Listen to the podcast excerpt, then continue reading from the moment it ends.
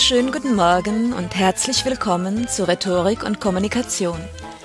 Ich bin Uta Gröschel und heute geht es darum, wie wir uns am besten mit den Argumenten anderer auseinandersetzen. Im letzten Podcast ging es um die Argumente, mit denen wir andere überzeugen wollen und um die Grundregeln für wirksame Argumentation.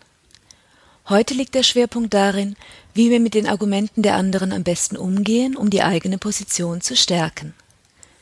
Wir argumentieren, um Meinungen und Ziele und die richtigen Wege zu diesen Zielen zu begründen. Manchmal wollen zwei Menschen das Gleiche, halten aber unterschiedliche Wege für zielführend. Ein gutes Beispiel hierfür ist der Kampf gegen die Arbeitslosigkeit, bei denen die einen auf die Regulierung und mehr Freiheit für Unternehmer setzen und die anderen auf staatliche Weiterbildungs-, Beschäftigungs- und Investitionsprogramme. Die besten Chancen, mit Argumenten zu überzeugen, haben wir Erstens, wenn die Gesprächspartner nicht von vornherein eine gefestigte Gegenmeinung haben. Zweitens, wenn wir mehrere unterschiedliche Argumente anführen können. Und drittens, wenn die Argumente beim Gegenüber einen Nerv treffen und wir ihn über ernste Schwachstellen an seiner Position zum Nachdenken bringen. Argumente haben zwei Ziele.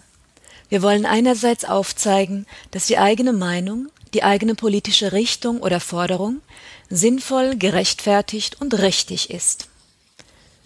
Mit Argumenten wollen wir andererseits aufdecken, welche Probleme die Meinungen anderer aufwerfen. In diesem Fall sprechen wir von der Gegenargumentation.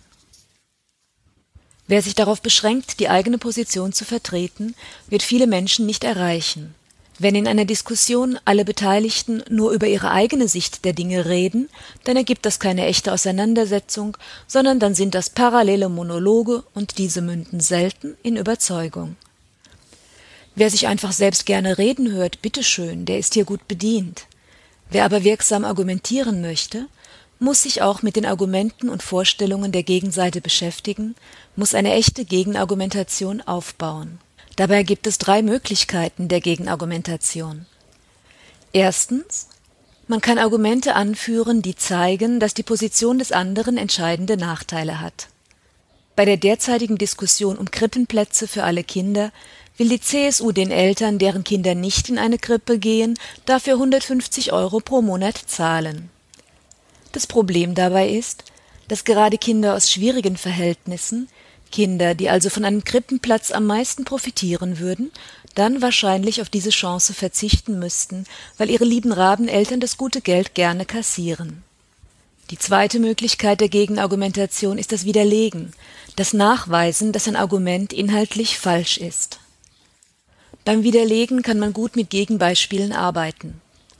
In der Argumentation gilt die Regel, dass ein Beispiel nichts beweisen, aber sehr wohl eine Aussage widerlegen kann. Wenn also jemand behauptet, dass Kinder, die in Krippen aufwachsen, später häufig gestörte Persönlichkeiten werden, dann kann man getrost darauf verweisen, dass Ostdeutschland und Frankreich mit Krippenplätzen ausgezeichnet versorgt sind und dass die Bevölkerung dieser wenig exotischen Teile Europas im zwischenmenschlichen Umgang im Allgemeinen durchaus angenehm wirkt. Die dritte Möglichkeit der Gegenargumentation ist das Entkräften. Wenn ein Argument inhaltlich richtig ist, kann man aufzeigen, dass es begrenzt gültig ist, also nur für bestimmte Personengruppen oder Orte oder Umstände gilt. Götz Werner, der Chef einer Drogeriemarktkette, fordert ein Bürgergeld in Höhe von 1500 Euro als Grundsicherung für jeden Menschen in Deutschland. Er ist der Ansicht, dass die Menschen mit diesem Grundgeld deshalb arbeiten würden, weil sie es wollten und nicht, weil sie es müssten. Sicher gibt es Menschen, die in jedem Fall und gerne arbeiten würden, etwa Unternehmer wie Herrn Werner selbst.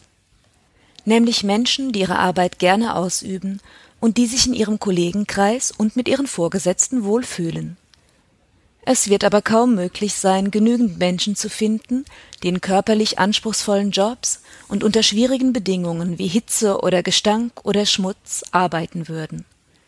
Und obwohl es herrlich wäre, wenn niemand solche Jobs machen müsste, könnte unsere Wirtschaft zurzeit nicht überleben, wenn sie dabei auf Freiwilligkeit angewiesen wäre.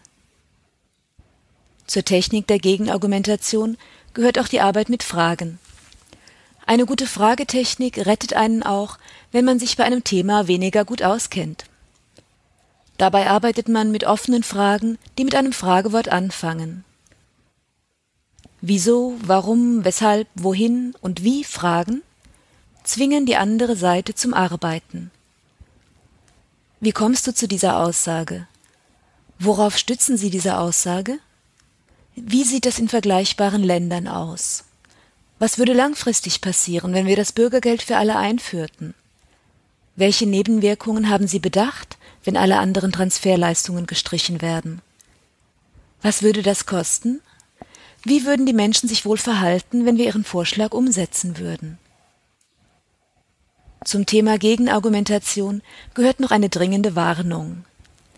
Wer versucht, eine Gegenargumentation aufzubauen, wenn grundlegende Selbstverständlichkeiten in Frage gestellt werden, der wird sich interessanterweise gerade damit ausgesprochen schwer tun. Für die Dinge, die wir für selbstverständlich halten, haben wir in der Regel keine Begründung parat. Es ist einfach so. Die Nase sitzt mitten im Gesicht.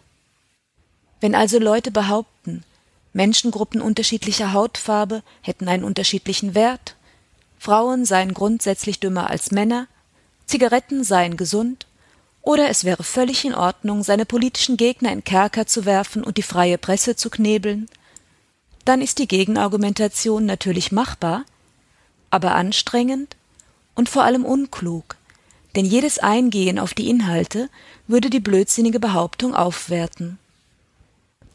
Hier sollte man deshalb diese Aussagen nicht als ernstzunehmende Inhalte behandeln, sondern sie einfach als groben Unfug einstufen und die Regel anwenden, die wir schon im Podcast Kontrolle unter Druck besprochen haben.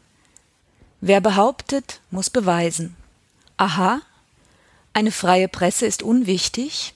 Hm, das ist ja eine originelle Behauptung. Möchtest du diese Äußerung gleich zurückziehen oder willst du versuchen, sie irgendwie zu begründen? Oder man kann einfach das Infragestellen von Grundwerten ablehnen. Stopp. Darüber, ob der Daseinszweck der Frau und die Hausarbeit ist, diskutiere ich nicht. Lässt man sich auf Diskussionen über Grundwerte ein, dann bucht man eine Frustreise nach Absurdistan. Soweit für heute zur Argumentation und Gegenargumentation. Ein Hörer hat sich das Thema Kontakt mit Menschen aufbauen gewünscht und darum geht es dann im nächsten Podcast. In diesem Sinne, auf Wiederhören, alles Gute und eine schöne Woche.